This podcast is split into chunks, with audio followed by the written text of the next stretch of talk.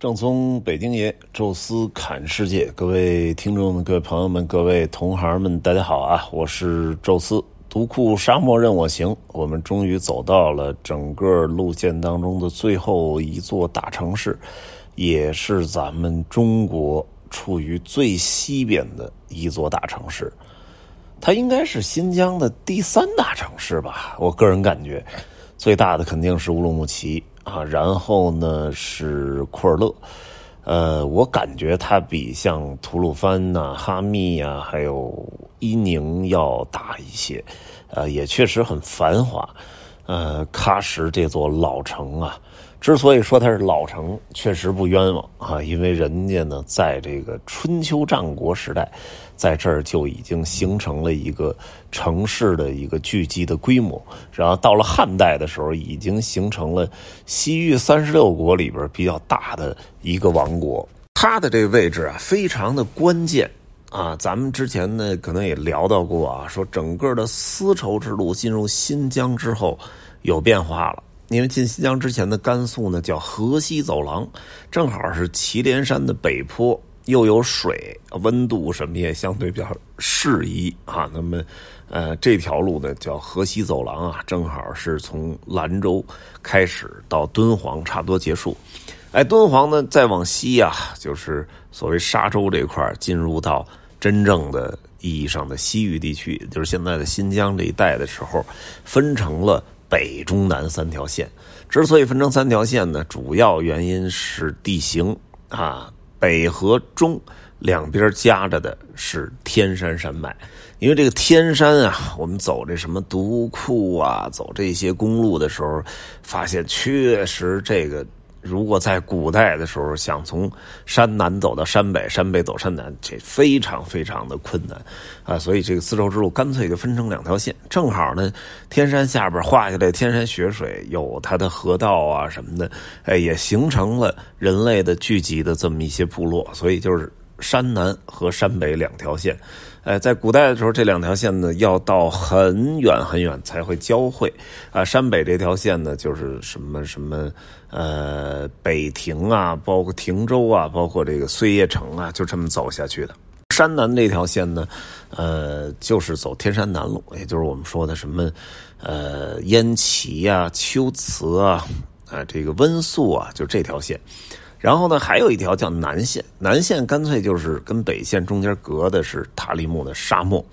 哎，古代的时候可能荒漠化没现在这么严重啊，所以在沙漠的北边和南面啊，沿着河的这一带呢，都有这个绿洲型的城市，形成了一个一个的城邦型的小国家。最东边是楼兰、车师啊，这是大国。哎，然后下边什么呃且末呀、精绝呀。哎，这个呃，什么于田呐？啊，这一路一路走这个南线，啊，到达的疏勒。哎，整个中线呢，从秋瓷温宿下来也是到达疏勒。所以疏勒就是喀什的这座城市，在古代两千年前就是非常非常重要的一个商贸城市，也是什么传教啊、什么文化呀，都要从疏勒哎进入到。呃，丝绸之路上，然后传入到啊中国的内地的中原地区，说叫疏勒国啊，其实不是很准确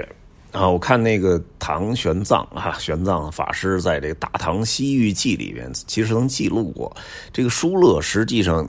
确切的是指它这座这座古城的，就是这座古国的首都啊，疏勒城。我们以城来代国家的名字，实际上它的国名呢是一个。来自梵文的一个发音特别绕拗口啊，我也老念不对，我就不说了。大家有有兴趣可以查查去，反正很长五六个字儿，呃，但是我们可能觉得 也确实念不对啊，干脆就以疏勒来命名这个古国。这西域三十六国里啊，就是有强有弱。啊，跟它的人口是有重要关系的。所以说呢，这个你所在的这沙漠的绿洲比较大，那么你可能就是个大国；小的必然就是一个小国。啊，所以像呃汉代的时候，比如楼兰呐、车师国呀、呃龟兹国呀、呃于田国呀，还有就是疏勒啊，这几个算是三十六国里比较大的，基本都是人口啊达到个十万级啊，差不多这个水平，能抽出战兵三千，这其实就已经很不容易了。像其余三十六国的小国就几千人啊，能抽出个。三四百的战兵，这就非常难得了哈，所以这个其实还是挺不一样的。但是正因为这种沙漠的阻隔吧，让任何一个哪怕是大国想攻略一个小国都不是一件容易的事儿啊，所以客观形成了那种非常类似于古希腊城邦的这种生存状态。但是除了这个点很好啊，东边往东北去。秋瓷国，往东南去于田国，哎，然后往西边啊，曾经的巴特特里亚大夏，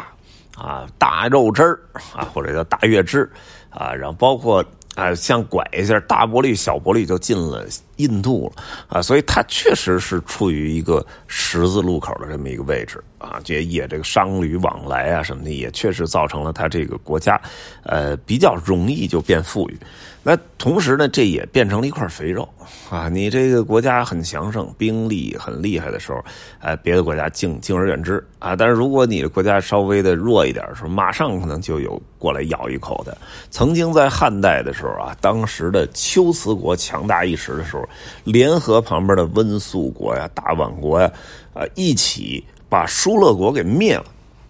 灭了之后，当时龟兹找了一个自己国家的一个贵族。到这儿当疏勒王，那那等于这个疏勒这个国家就变成龟兹的附庸国了，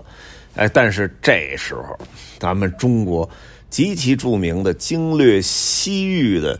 著名的大师啊，就是班超粉墨登场了啊，他呢突然出现在疏勒啊，找到了被杀的疏勒王的呃弟弟的孩子。啊，把他呢立为新的疏勒王，然后带着兵开始纵横驰骋在西域当中，啊，然后直接就是借这个兵打那个兵，借这个兵打那，就是这闪转腾挪啊，非常厉害。最终是把舒勒这国家给复国了，后来就一直镇守在舒勒。啊，然后这个等他走的时候啊，说整个的国民都抱着脚都不让走啊。这当然这史书里这么写的，确实我觉得把人家这国家复国，把人家这个王室又给重新拉回来，重新当一国王，这确实也是莫大的恩德啊。然后同时呢，还有一个就是耿恭啊，这个人虽然没有班超那么有名啊，但是也是镇守在了疏勒，那时候是跟匈奴人对抗啊，自己这个带着。千八百兵力啊，就跟匈奴大军抵抗，据城而守啊，多少次保证了疏勒城不被外敌侵略啊。所以现在你去这个喀什，好像在东门附近吧，就是老城墙的边上，那还有一个耿公祠啊，旁边就是酒吧街了啊，所以非常的热闹啊。大家有兴趣也可以去瞧一瞧。整个这个疏勒古国啊，其实跟我们中原王朝的联系是非常紧密的。你别看它在，呃，丝绸之路的，呃，整个已经是处于一个中段的位置了啊，就是马上就要出了中国的范围了啊。但是因为跟我们整个的中原文化的交流沟通啊，是远远比那些中亚的。啊，城市啊，国家呀，要多得多，啊，所以在这里面，虽然现在你感觉上去浓郁那种异域文化，但是如果你仔细去看，还有大量那种曾经的一千年、两千年前的中原文明对它的影响啊，所以这种。怎么说呢？就是交叉式路口型的城市，确实会吸收很多不同方面的文化，呃，这些东西啊，形成了一个属于独特、属于自己这座城市的一个魅力。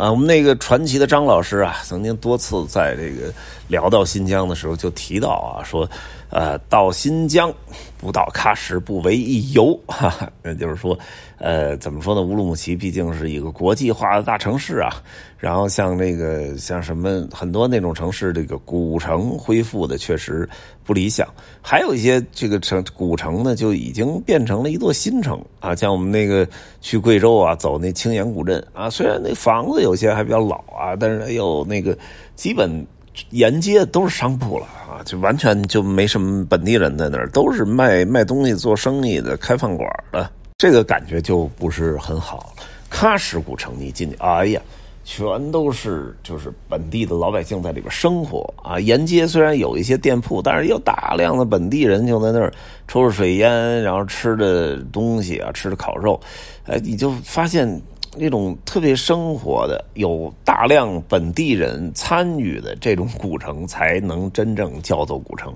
啊！所以这个喀什古城啊，我觉得是你来喀什必须要旅游的第一个点啊！这个是认识喀什的一个起点。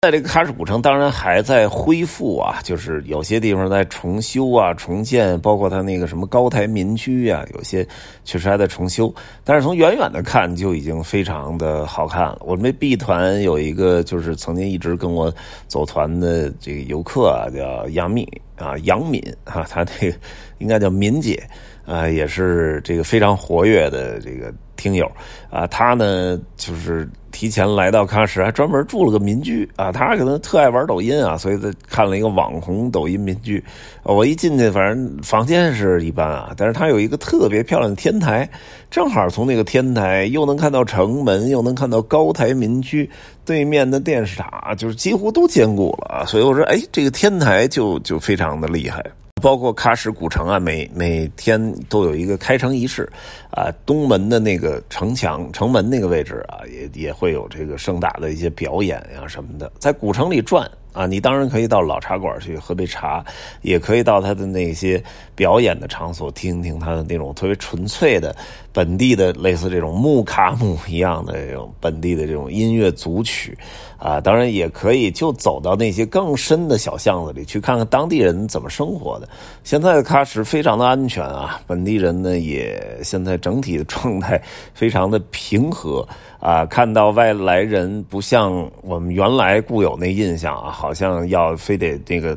跟卖切糕似的，先给直接拉你一刀，啊，没有，呃，现在都非常和善啊。很多小朋友呢，其实像刚上小学的呀，这种就是汉语说的都特别好，啊，也很好客啊，所以就是有时候会跟他们聊聊啊什么的，他们上学啊什么，包括呃这个准备以后大学上哪上啊，都都有好像都有很多都想去这个内地去上，很多都说的是去就是海边的城市啊，可能我觉得新疆人都有这情节。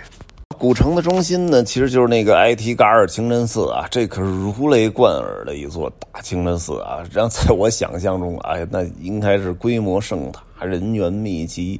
什么什么这种诸如此类吧。但是结果到这儿，这个倒反而有点失望。呃，门票啊，好像四十五吧。虽然我我是免费啊，导游证在新疆还挺好使，呃。但是里边真的不太大，你哪怕把院子都算上啊，它也真的是不算大。呃，跟我说呢，就是马上大概有十来分钟做礼拜啊，你你可能就要清场了啊。但是我觉得那里边逛了逛，可能也就看个十来分钟，真的比我想象的要小得多得多啊。也许是在于它的古老吧，这个确实，呃，一说到喀什，都说到这座清真寺。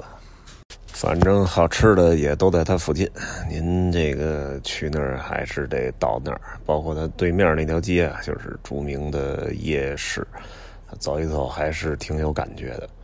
得了，今天的这期呢，就跟大家说说喀什喀尔这个古城哈，后面的我们整装待发要冲向帕米尔，跟大家得说说帕米尔到底有什么可看的好玩的景点啊，这一期呢就先说到这儿吧，感谢各位收听啊，咱们下期再聊。